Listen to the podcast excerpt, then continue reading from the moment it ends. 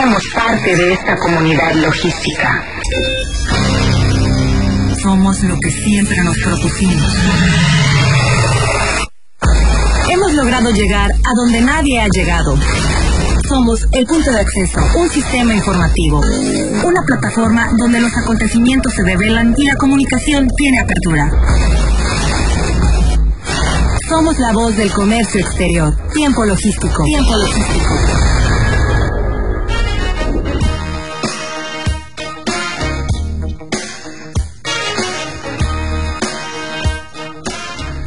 Hola, ¿qué tal amigos? Bienvenidos una vez más a Tiempo Logístico, la voz del comercio exterior. Es un honor para mí poder presentarles este programa y por supuesto a todos los expertos en la materia eh, de las aduanas, de la logística, del transporte, de los puertos, en fin. Gracias a todos ellos que nos comparten el contenido y bueno, hoy les prometemos un trabajo excepcional con personalidades importantes eh, para compartirles diversa información. Vamos a tener eh, en el tercer segmento, vamos a platicar con un periodista amigo, editor de Infotransportes, eh, la asignación de SEMAR a mm, los 1.227 efectivos para vigilar las actividades de los puertos comerciales. Eso es un tema muy importante que él nos va a compartir. Y bueno, en el segundo segmento vamos a hablar con el maestro Jesús Hernández de la complejidad del sistema aduanero mexicano. Y en este segmento vamos a platicar eh, con un buen amigo, ha colaborado continuamente con este programa. Eh, vamos a platicar de los derechos humanos y el amparo en materia aduanera con el doctor Juan Rabindrana Cisneros, él es el rector del CUEG. Amigo, bienvenido a Tiempo Logístico una vez más. Muchas gracias, mi querido amigo. Gracias por la invitación. Pues es un honor, de verdad, eh, que tengamos este, tu colaboración en este programa, un programa que es escuchado en todo el país, por supuesto, naciendo aquí en Manzanillo, en el puerto más importante de nuestro país. Y bueno, eh, pues hay mucha gente eh, que se especializa en estas materias, y vaya, es la mayoría de nuestros seguidores. En ese sentido, ¿cómo podemos empezar con este tema tan importante de los derechos humanos y el amparo en materia aduanera, mi querido amigo? Gracias, mi querido Paco. Pues fíjate que quiero comentarte, hace un poquito más de un mes tuvimos la oportunidad de este, también de publicar un libro aquí en el CUEC que se llama precisamente Derechos Humanos y Amparo en Materia Administrativa. Eh, como la escuela tú sabes que está muy vinculada al tema de aduanero, como es exterior, pues varios me han preguntado, bueno, ¿y qué relación tiene? ¿No? Sí. no, pues por supuesto que sí sumamente importante, ¿no? Eh, fíjate que comentarte que vamos a dar una, una serie de pláticas ahí con algunos eh, integrantes del ejército sobre temas de derechos humanos que nos pidieron y que precisamente son los que van a estar en las aduanas, entonces yo creo que es importante pues eh, retomar todo claro, ¿no? claro. y tener mucho en cuenta el tema de la, del valor que tienen los derechos humanos en la, en la vida de las personas, ¿no? Entonces, fíjate que ha sido... Creo, creo que por ahí también nuestro mutuo amigo, este, el, el doctor Wilber Montaño, eh, parte de su examen fue esto, ¿no? Esta materia. Así es. Correcto. Le mandamos un fraternal abrazo. una genialidad también en esta materia. Sí, también nuestro querido amigo Omar Arechiga. Omar Arechiga de Alba, que es colaborador. Bueno, aquí eh, está regularmente todos los martes. Hoy por una causa de fuerza mayor. Eh, no está por acá, eh, pero el próximo martes está aquí con nosotros. Es muy bueno Claro. Pues adelante, no te interrumpo para que podamos aprovechar en todo su esplendor los minutos que tenemos para ti. Gracias, amigo. Este, pues mira, eh, increíble, hay veces que las preguntas a los propios abogados, ¿no? que son los derechos humanos y que aún se queda bien. Eh, bueno, pues decirlo de una manera muy sencilla, pues son los derechos que tienen todas las personas, por el simple hecho de serlas, ¿no? Eh, aquí ha dicho la doctrina que son aquellas facultades o prerrogativas que tienen los seres humanos para garantizar, fíjate, una vida digna y libre de discriminación. Okay. esos dos conceptos son amplísimos, ¿no? Una vida digna y libre de discriminación. Eh, todo muy en cuenta el tema de que hubo una reforma, como tú lo sabes, constitucional en materia de derechos humanos, eh, muy importante, ¿no? En la cual fue hace ya prácticamente 10 años, eh, el 10 de junio del año 2011. Entonces, eh, es interesante ver que nuestro sistema jurídico mexicano se amplió en cuanto al margen de protección que tienen las, que tienen las personas. Entonces, eh, es interesante retomarlo porque bueno, este tema de derechos humanos pareciera que tiene apenas 10, 15, 20 años, pero la realidad es que son muchos antecedentes, ¿no? Desde el 539 antes de Cristo, con el cilindro de Ciro. Eh, fíjate que algo bien interesante, ya por el año 1215, los ingleses, eh, con esta carta magna, que parecía un dato relevante, pero es, interesante. Mira, en 1915, a rey Juan sin tierra, los nobles estaban hartos, ¿no? Y también la iglesia de que les cobraban y les cobraban impuestos, eh, y que los encarcelaban si no pagaban, ¿no? Entonces, bueno, e, ellos eh, son los que crean esta carta, esta carta magna que nosotros conocemos así, sí. o así también se le refiere a nuestra constitución. Pero esta carta magna de 1915 fue muy importante porque lo que hizo fue obligar al monarca a que solamente pudiera establecer contribuciones cuando lo autorizaran eh, los pares, ¿no? Es decir, los propios ciudadanos, pues bueno, eh, esto es el antecedente de que, ¿por qué hoy en día los, y, por ejemplo, las iniciativas en materia tributaria solamente pueden ser iniciadas a través de la Cámara de Diputados, ¿no? que son los representantes del pueblo, haciendo las veces tengo una pequeña duda y perdóname por interrumpirte. Eh, eh, en esta materia de lo que hablas con relación a los tratados, a esta carta magna, perdón, eh, también existe una carta por ahí de las Naciones Unidas que va implícita también dentro de lo mismo y el, el convenio de, de, Viena que también se puede tener como un acto que también lo, lo lleva de la mano. ¿Es correcto? Así es. Sí, claro. Eh, fíjate, vamos caminando, voy a hacer una relación muy breve, ¿no? Por el tiempo que tenemos. Sí, sí, adelante. Eh, va caminando, fíjate, esos ingresos que siempre han sido bien rijosos, ¿no? Pues bueno, son los que más han participado en estos temas. Este, te, hablaba de 1215, en 1628 tienes la, lo que le llaman ellos la Petition of Rights, ¿no? Petición de Derechos, 1628. Luego se brinca hasta 1689 con la Declaración de los Derechos Británica, eh, que trae el tema del Bill of Rights, ¿no? Pero fundamentalmente estas eran luchas eh, que tenía el, pueblo, sobre todo los nobles, para detener el ejercicio abusivo del poder, no sé qué te suena, ¿no? Eh, estos derechos han sido arrancados de alguna manera, han costado mucha sangre a, los soberanos, con el propósito precisamente de detener el ejercicio arbitrario y abusivo del poder. ¿no? Eh, más adelante, bueno, vamos a Francia, tenemos un documento muy importante, muy importante que es la Declaración precisamente de los derechos del hombre y del ciudadano, ¿no? en 1789. Fíjate que ha sido tan importante esta declaración que incluso pues marca lo que es el inicio de la, era contemporánea, ¿no? En ella, fíjate, como un dato muy importante, es cuando se habla de la igualdad de las personas, es cuando establece que la soberanía ya no radica en el monarca, sino en la nación, ya que nuestra constitución es el pueblo, y establece como principios eh, principales derechos humanos pues, la libertad, ¿no? la propiedad, la seguridad, y la resistencia a la opresión. vamos caminando en el tiempo, llegamos a la Declaración de Independencia de Estados Unidos, ¿no? después de 1776. Luego hay más adelante, como dices, una convención sobre la esclavitud de 1926. Y llegamos, después de la Segunda Guerra Mundial, a, la atrocidad de la Segunda Guerra Mundial, pues precisamente al documento que me decías, ¿no? La Declaración Universal de los Derechos Humanos. Sí.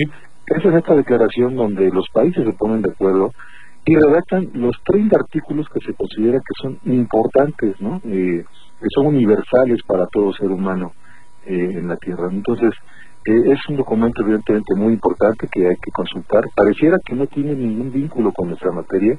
Yo te voy a decir que sí. Yo te voy a decir que sí la tiene. Vamos caminando y fíjate que aparece un documento muy importante que es con base precisamente en esta convención es la Convención precisamente americana sobre derechos humanos. Eh, para nuestro país son obligatorios todos aquellos pactos ¿no? este, que celebra el Estado mexicano. Eh, y bueno, esta convención americana, quiero decir... ¿E-, ¿Ese no tiene nada que ver con el pacto de San José de Costa Rica? Sí, es ese. Ah, ok, correcto, correcto. Se le conoce, correcto. se le conoce como Pacto de San José, pero es la Convención Americana sobre Derechos Humanos.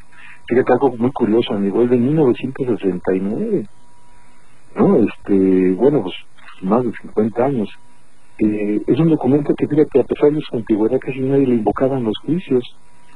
Y solamente por mencionar algunos datos muy importantes en nuestra materia, que evidentemente repercuten en nuestra materia, es que, por ejemplo, el artículo octavo, ahora que te suena, dice, toda persona tiene derecho a ser oída con las debidas garantías, dentro de un plazo razonable, por un juez o tribunal competente, independiente e imparcial, establecido con anterioridad, dice aquí, eh, por la ley y en la sustentación de cualquier acusación penal formulada contra ella o para la determinación de sus derechos y obligaciones de orden civil, laboral, fiscal o de cualquier otro carácter. Este artículo octavo es sumamente relevante porque, bueno, armoniza con nuestro artículo 14 y 16 constitucional. Y entonces, pues bueno, esto en la actualidad lo estamos invocando mucho en los juicios y con bastante, eh, pues, con, pues, con bastante éxito. Fíjate, hay muchos artículos, pero quiero hacer referencia al artículo 25 de esta Convención Americana, que habla de la protección judicial. Dice, toda persona tiene derecho a un recurso sencillo y rápido o cualquier otro recurso efectivo ante los jueces o tribunales competentes que la ampare contra actos que violen sus derechos fundamentales reconocidos por la Constitución, la ley o la presente convención, aun cuando tal violación sea cometida por personas que actúan en ejercicio de sus funciones oficiales. Fíjate que aquí, revisando esta convención americana y las sentencias que ha dictado la Corte Interamericana, eh, precisamente se habla de que este recurso no solamente tiene que existir, sino que también sea accesible. ¿no? Comentar que por ahí, con fundamento en este artículo, en alguna ocasión, la, eh, el, Tribunal Federal de Justicia Administrativa, la sala especializada, declaró que el artículo 121 del Código Fiscal es, eh, es violatorio de este artículo 25 por no permitir el acceso a recursos si no es a través del buzón tributario, ¿no? Y confirma electrónica avanzada. Y entonces que no lo tienen que, ¿no? O sea, no tienen acceso a este a este recurso, bueno, pues fue declarado eh, violatorio del 25 de la Convención Americana, incluso por el acceso, el derecho de acceso a la justicia. Algo muy importante, este nuevo principio establece que aparte de que debe ser accesible y rápido, cosa que ya ves que luego no sucede, tiene que ser efectivo. Cuando dice efectivo es que efectivamente se puede ejecutar. Sí. ¿No? Y ya vemos que, por ejemplo, eh, los juicios que, que se llevan ante el Tribunal Federal, que se resuelven, bueno, después la autoridad tiene cuatro largos meses para darle cumplimiento. Bueno, pues es una locura, ¿no? Entonces, pues, ¿cuál rapidez, no? Entonces aquí, híjole, hay mucho por hacer en estos, en estos temas Mira, por decir otro, otro pacto, ¿no? Bueno, la Declaración Americana de los Derechos y Deberes del Hombre, fíjate, el artículo 9 eh, dice, toda persona tiene derecho a la inviolabilidad de su domicilio, ¿no? Por el tema precisamente de las visitas domiciliarias. Okay. realmente, digo, eh, aquí un servidor y compañero maestro aquí del, juez, el maestro José Antonio Resecho, nos dimos a la tarea de compendiar esos principales derechos humanos establecidos precisamente en los tratados internacionales y que consideramos que son los que tienen relación con nuestra materia administrativa y aduanera. ¿no?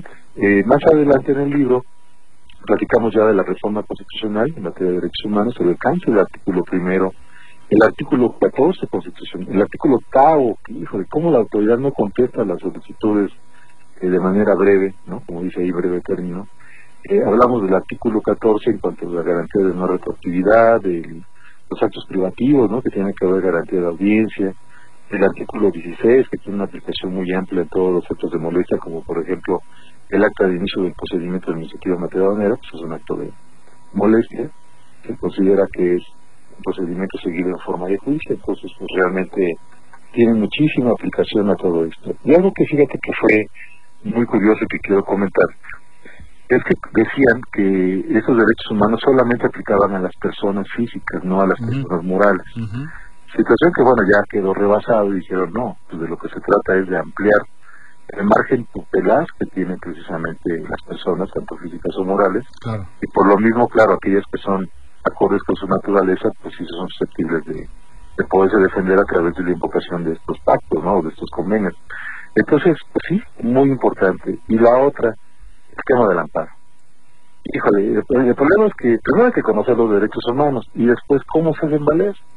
Y entonces, o, tenemos el juicio de contencioso administrativo federal o tenemos el juicio de amparo. El juicio de amparo, pues es un juicio complicado, este, muy técnico, ¿no? Que sí requiere el abogado y se dedique varios años a, ir perfeccionando sus, su experiencia, sus conocimientos, pero que bueno, evidentemente nuestra materia eh, sí es muy aplicable, yo te lo puedo decir, ya lo he platicado contigo en otros programas, sí, hemos obtenido la devolución de mercancías, incluso recuperar patentes, ¿no? a través del juicio de amparo en directo contra el acuerdo de inicio. Eso es lo interesante y bueno, habrá que aprovechar eh, lo que tiene precisamente nuestra constitución y nuestra ley de amparo, la cual eh, fue reformada en 2013 de una manera muy importante para permitir eh, restituir el quejoso negocio de la garantía violada, o sea, de manera provisional. Entonces, pues habrá que aprovechar todo esto, mi querido amigo, para poder elaborar unas buenas defensas en materia de honor. Oye, amigo, eh, seguramente te escuchó alguien que requiere de toda esa precisión en toda esta materia para poder ser asesorado, para ser respaldado, para poder continuar con algún eh, proceso que no ha terminado o que piensa iniciarlo. ¿Cómo te pueden localizar para que tú les puedas brindar un servicio de esta índole? Con mucho gusto, dejamos ahí un teléfono para que si quieren contactarnos. Sí. Y también aprovecho para decir que a los compañeros que...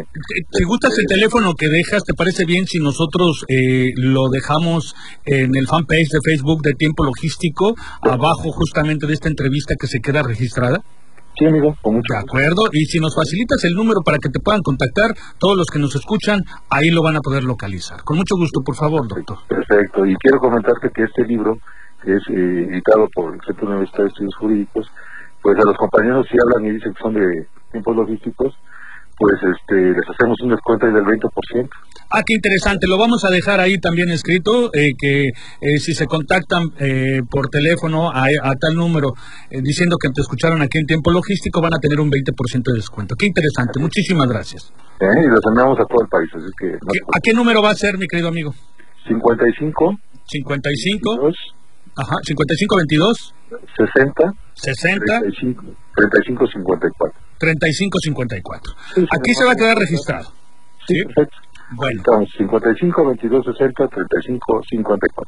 Qué interesante, de verdad, doctor. Eh, y bueno, esperamos poder eh, pues ser una plataforma también en donde toda esta calidad de conocimiento que ustedes tienen y que sobre todo comparten en el CUEG, que está en el CUEG en la Ciudad de México, eh, pueda ser compartida en sus servicios en cualquier parte del país a través de aquí de Tiempo Logístico. Muchísimas gracias, de verdad, muy agradecido contigo por esta colaboración, pues que el nivel que le das solamente tú.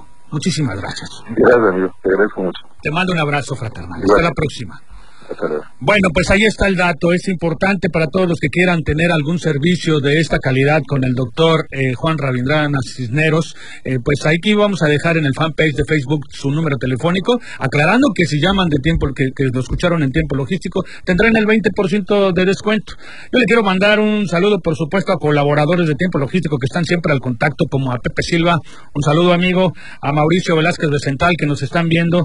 Eh, Fede Cortés eh, Ríos nos manda saludos desde la ciudad de Colima. Eh, Fabiola Flores nos manda saludos desde la Ciudad de México. Dice que son del CUEC. Bienvenida. Irma García Calderón nos manda felicitaciones por este programa, por un gran programa, un programa, eh, de esta calidad y por presentar a, maestros de esta materia. Alejandra Macías eh, Estrella eh, menciona que qué tema tan importante y cómo se ve que alguien de un gran conocer pues está explicando este tema, ¿no? Bueno, pues este Daniela Salazar, hola mi Dani, eh, pues le mandamos un saludo también. Muchísimas gracias a todos. Vamos a ir a un corte, no sin antes decirle que vamos a continuar eh, con la complejidad del sistema aduanero mexicano con el maestro Jesús Hernández. No le cambie, porque está usted en tiempo logístico. Somos la voz del comercio exterior. Tiempo logístico. Permanece con nosotros.